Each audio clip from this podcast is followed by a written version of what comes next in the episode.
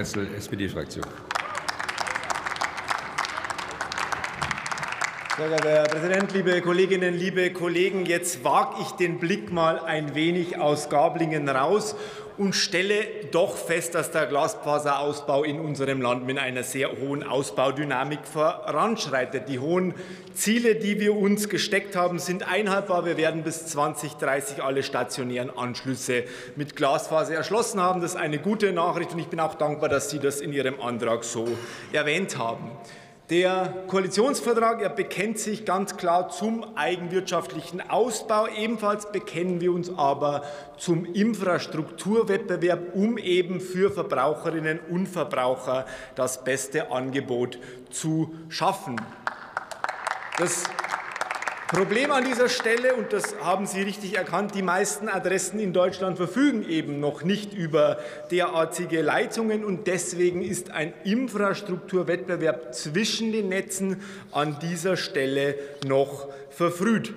Das oberste Ziel ist es, möglichst schnell möglichst viele Haushalte an das Glasfasernetz anzuschließen. Und natürlich limitieren uns dabei Ausbaukapazitäten. Insofern nennt der Antrag an dieser Stelle natürlich das richtige Problem. Und ich würde Ihnen bei dieser Problemdefinition auch recht geben. Nicht recht geben kann ich Ihnen an dieser Stelle aber beim gewählten Lösungsansatz. Wir können doch nicht auf der einen Seite voll auf den eigenwirtschaftlichen Ausbau setzen und dann wie auf der anderen Seite, wie in Ihrem Antrag gefordert, über eine TKG-Änderung die Kommunen in einem hochkomplexen Verfahren entscheiden lassen, wo Unternehmen denn nun ausbauen und überbauen dürften und wo nicht. Mit diesem Vorgehen, mit Ihrem Vorgehen wären Klagen gegen die Kommunen jetzt schon vorprogrammiert.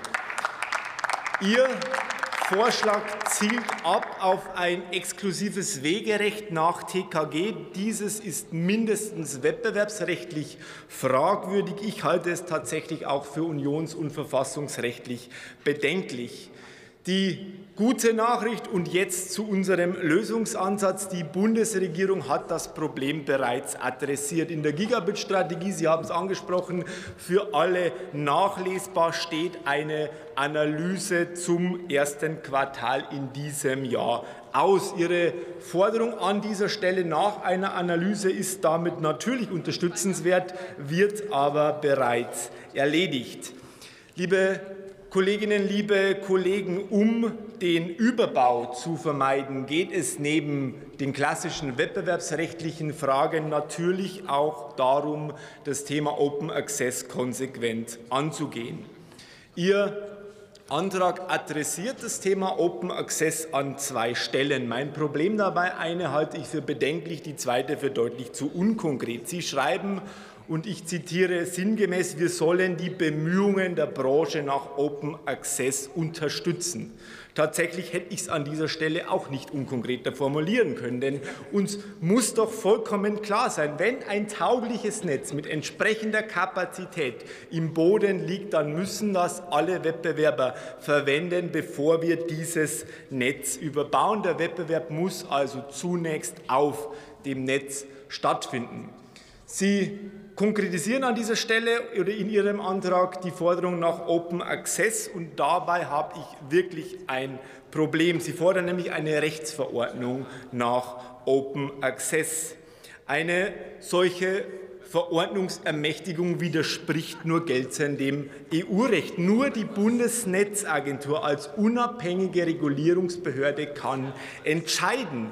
Und jetzt wissen wir bereits aus der Vergangenheit, dass Sie eine sehr eigene Definition zum Thema Unabhängigkeit der Bundesnetzagentur an den Tag gelegt haben der das Handelsblatt berichtet von Absprachen, von Druck auf die Bundesnetzagentur. Fakt ist, der EuGH hat uns mehrmals auf eine politische Unabhängigkeit hingewiesen. Und deshalb ist es an dieser Stelle noch mal wichtig zu betonen, diese Bundesregierung setzt neben dem eigenwirtschaftlichen Ausbau auch auf eine klare Unabhängigkeit der Bundesnetzagentur.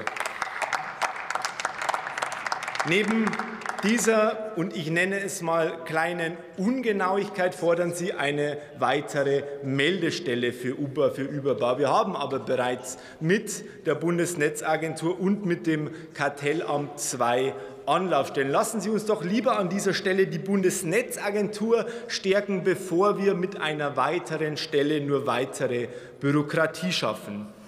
Liebe Kolleginnen, liebe Kollegen, was wir nicht brauchen, sind weitere Rechtsunsicherheiten. Was wir brauchen und was wir im Idealfall brauchen würden, wäre eine Absprache, eine, ein Einvernehmen zwischen den einzelnen Unternehmen. Und deswegen bin ich an dieser Stelle der Bundesregierung dankbar, dass Sie mit einem runden Tisch alle Stakeholder versammeln werden. Ich bin der festen Überzeugung, dass alle Marktteilnehmer ein großes Interesse daran haben, dass Glasfaserausbau weder länger dauert noch mehr kostet. Deswegen halte ich dieses Gesprächsformat für sehr, für sehr zielführend.